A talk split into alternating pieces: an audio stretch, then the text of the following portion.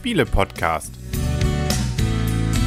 www.spiele-podcast.de Herzlich willkommen zu einer neuen Ausgabe vom Spiele-Podcast im Internet zu finden auf spiele-podcast.de.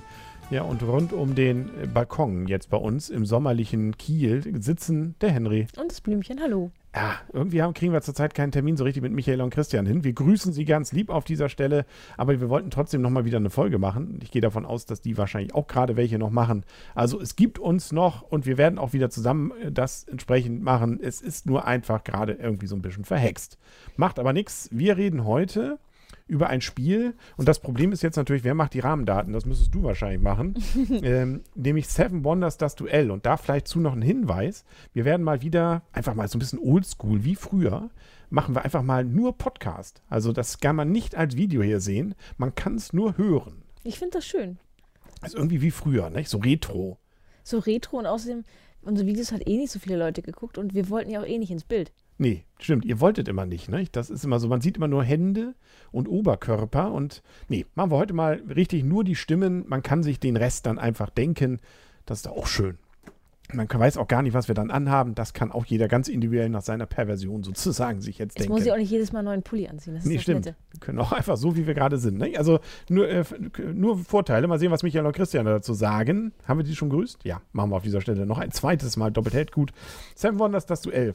Blümchen. Was sind denn die Rahmendaten? Ähm, es ist ein Spiel für zwei Spieler ab zehn Jahren. Preis bei Amazon liegt derzeit bei 24 Euro.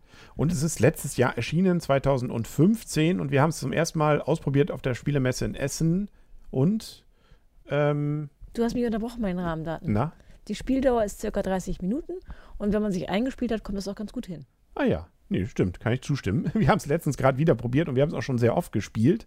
Und äh, tatsächlich, nö, ist ein relativ kurzes Spiel, was die, also gerade auch verglichen mit dem Groß Seven Wonder, das übrigens auch von dem gleichen, äh, zumindest äh, teilweise von dem Paar ist, was hier die Autoren sind, nämlich Seven Wonders das Duell, was ja wie gesagt ein reines Zwei-Personen-Spiel ist, ist von Anton, ähm, Antion Bautza und Bruno Catala.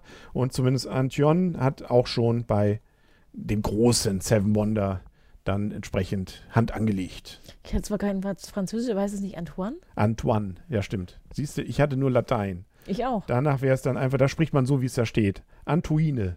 Ja, Ja. ich hatte doch auch Latein. Dann auch Großes sein. Latinum habe ich. Ja, siehst du, gut, dass ich dich hier dabei habe. Dann können wir ja mal drüber reden, worum es überhaupt geht. Äh, ich gehe da mal von aus, viele kennen das Großspiel. Ähm, da ging es ja auch schon um Karten. Also es war ja eigentlich trotz großer Schachtel überwiegend ein Kartenspiel. Und das kann man, glaube ich, hier bei Seven Wonders, das Duell, auch sagen. Karten sind das Zentrum vom Allem. Genau. Ähm, man kann ja noch dazu sagen, dass das Ursprungsspiel nicht zu zweit spielen war, war zumindest nicht mit eigenen Regeln. Und das versucht Seven Wonders das Duell jetzt eben aufzufangen, dass man es eben endlich auch zu zweit spielen kann, weil es ja ein Riesenerfolg gewesen ist. Es war ja auch Spiel des Jahres. Oder Zumindest komplexes Spiel des Jahres, meine Genau. ich. Ja. Ähm, und es ist wie im, wie im ähm, großen Spiel, geht es auch hier darum, auf verschiedene Art und Weisen sich Punkte zu erschaffen, sich verschiedene Karten zu erlangen. Im Gegensatz zum ähm, großen Spiel werden die aber nicht, ähm, sucht man sich nicht immer seine Karten aus und gibt die anderen weiter. Das wäre natürlich beim Zwei-Personen-Spiel ein bisschen witzlos. Deswegen gibt es vorgefertigte ähm, Reihenfolgen für die erste, zweite und dritte Bauphase. Ähm, man sieht ein paar Karten, kann schon ein bisschen vorausplanen und ein paar Karten sind verdeckt gezeigt, die man sich dann immer wieder kaufen kann. Die Spielregeln sind auch hier ähnlich. Äh, Ich vergleiche es einfach mal nur mit dem großen Spiel. Wir setzen einfach voraus, dass die unsere Hörer das Spiel kennen. Ähm, man muss, bei einigen Karten kriegt man sie umsonst. Ähm, dafür sind vor allen Dingen die ähm, Baustoffe, ähm, die man dort bekommt. Teilweise kosten die dann noch ein Geld oder sowas. Die braucht man wiederum, um andere Karten wie die Forschungskarten zu kaufen oder auch den, ähm, die Streitmächte zu kaufen. Richtig. Also es gibt verschiedene Kartenarten, hören wir hier schon raus.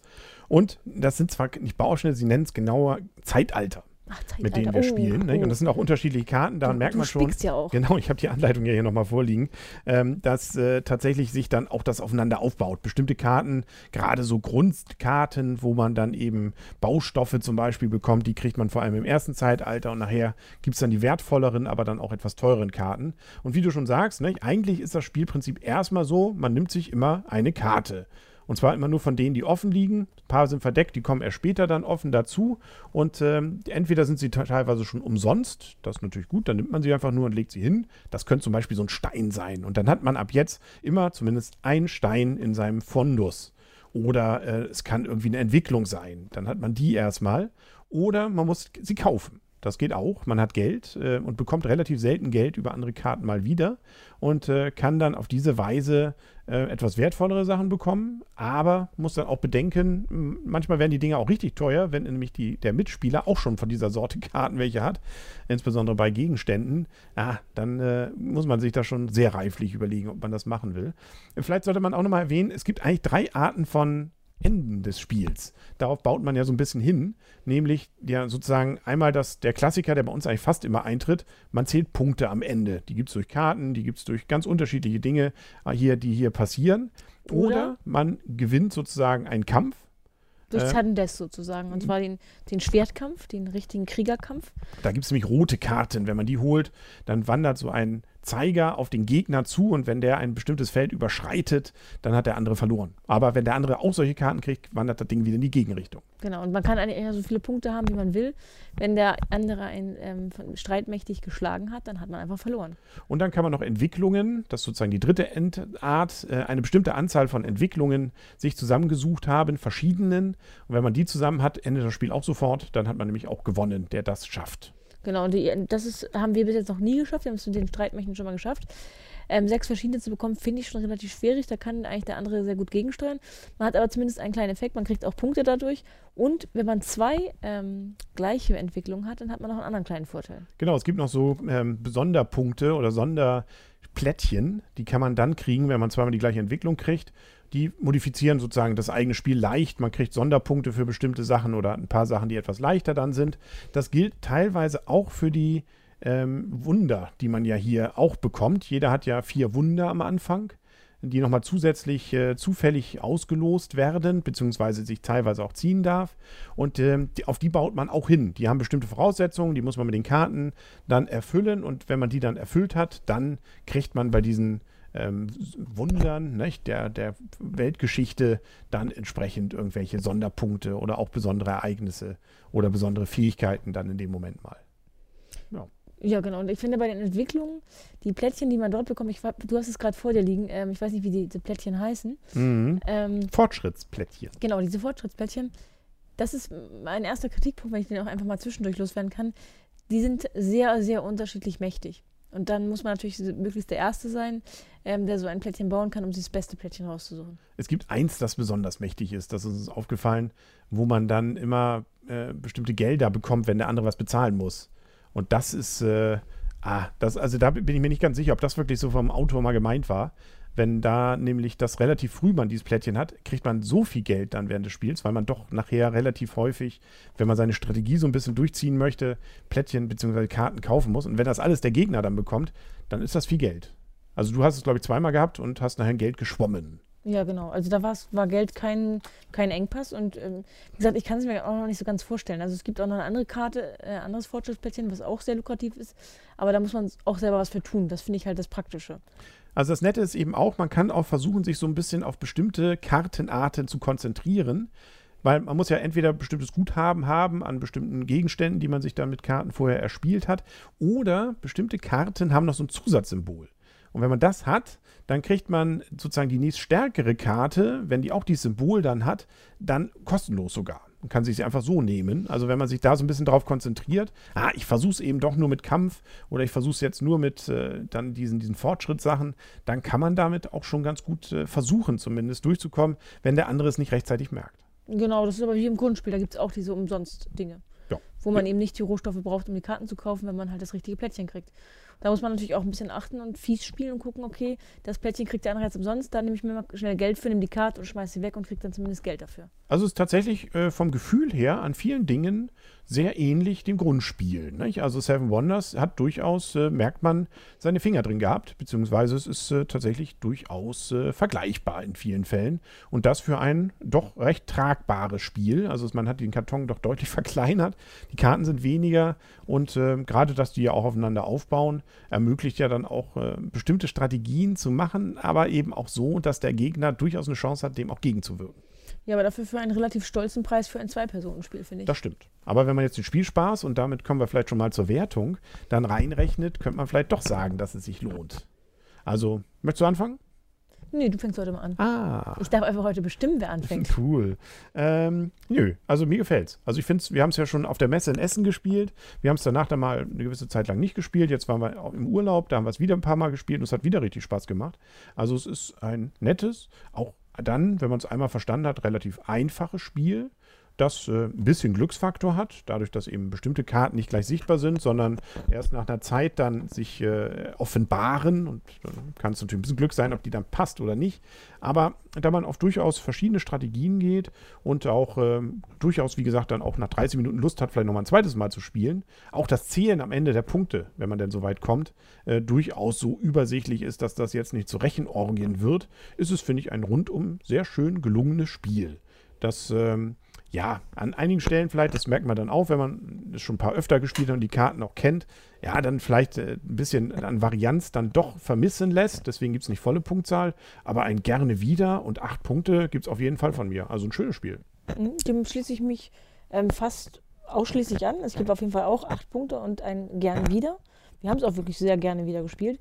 Aber es hat eben noch ein paar kleine Kinken. Ich finde ein paar Sachen ein bisschen sehr unausgewogen das gefällt mir halt nicht ganz so gut daran. Ich würde noch einen ganz kleinen Abzug geben für den Preis, weil ich den für ein Zwei-Personen-Spiel eigentlich doch ein bisschen zu teuer finde.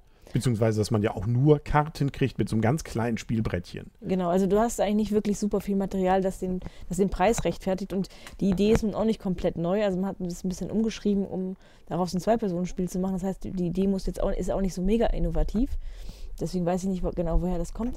Ich wollte vorhin bei dir einhaken, weil du irgendwas gesagt hast, jetzt hast du mich unterbrochen, jetzt habe ich meinen Satz vergessen. Das ist auch nicht ganz so schlimm. Ich kann aber höchstens noch erwähnen, dass es übrigens, glaube ich, auf der Empfehlungsliste, nicht nominiert, aber auf der Empfehlungsliste zum komplexen Spiel, bin mir jetzt gar nicht mehr ganz sicher, aber ja. oder normalen Spiel, komplexen Spiel. Zum, zum ne? komplexen Spiel war das genau. genau. Wir müssen uns nochmal noch mal unterhalten, was wir eigentlich von, den, von der Wahl jetzt von ähm, also das mit Codenames hat mich überhaupt nicht überrascht, dass das Spiel des Jahres geworden ist. Ich, ich war ist. sehr beruhigt. Ich war sehr, sehr beruhigt. Aber, aber, ja gut, es gibt ein paar Argumente, weshalb man sagt, ah, so als Familienspiel mit, ja, mit Familien kann man es nicht spielen. Aber sehr beruhigt. Da, da, machen wir nochmal einen eigenen und dann auch mit Michael und Christian. Also das, das sollte eigentlich dabei sein.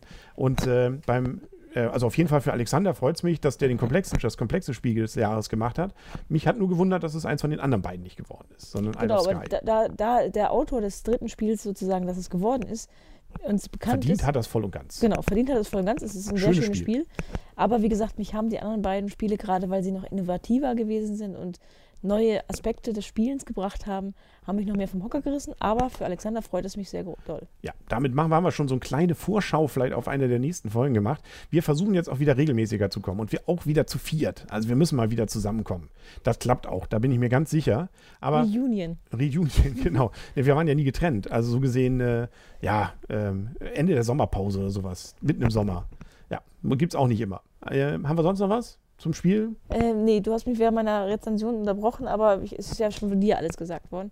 Und meinen Satz habe ich vergessen, den ich eigentlich noch erwähnen wollte als kleinen Kritikpunkt. Aber mir macht es, wie gesagt, wirklich sehr viel Spaß. Und ach so, ich bin relativ, ähm, nach diesen Monaten, wo wir es nicht mehr gespielt haben, hatte ich doch ein bisschen Probleme, wieder reinzukommen. Ähm, es hat dann doch an ein paar Stellen so eine Kurzanleitung wäre noch ganz gut. Also ich habe erstmal nicht gefunden, wo stand nochmal drin, wie viel Geld man am Anfang bekommt. Das musste ich länger suchen, komischerweise und ein paar Sachen. Also es gibt auch ein paar gute Übersichtssachen, aber mir hätte noch eine ganz kleine Kurzzusammenfassung geholfen. Ich hatte ein bisschen Probleme reinzukommen. Na gut, also eine kleine ist ja dabei. Ne? Also ein Doppelseiter. Gut, aber natürlich das Spielprinzip ist da jetzt nicht mehr ganz so erklärt. Das stimmt schon. Aber immerhin, wie man die Karten aufbaut, das ist eigentlich ganz witzig, weil die nämlich in ganz unterschiedlichen Mustern für alle drei Zeitalter dann hingelegt werden, ähm, was durchaus auch spielmechanische Gründe hat, weil man nämlich gerade beim dritten Zeitalter mehr Karten in unterschiedlicher Art dann noch verdeckt hat, als es bei den anderen Zeitaltern teilweise der Fall ist. Ja, schön. Damit sind wir durch, glaube ich, für heute. Ne? Genau. Dann sagen auf Wiedersehen für heute und auf Wiederhören. Und gute Nacht. Und gute Nacht. Und auch nur für Podcast-Hörer. Sie fühlen hoffentlich sich als privilegiert, ähm, genau. Das kann man ja auch gerne mal schreiben. Auf spielepodcast.de kann man ja mal, glaube ich, auch da oder uns mal eine E-Mail schreiben oder sowas, ob man das jetzt gut findet, dass es dann doch nur noch Audio ist oder ob man das Video vermisst. Das kann ich mir fast nicht glauben, weil so viele haben es nicht angeklickt. Aber ja, vielleicht gibt es ja welche, die sagen, nee, wenn ich es nicht sehe, dann höre ich es nie wieder. Also deswegen vielleicht gerne mal schreiben. Okay, vielen Dank. Und gute Nacht und auf Wiedersehen, sagen der Henry. Und das Blümchen. Und tschüss. Tschüss.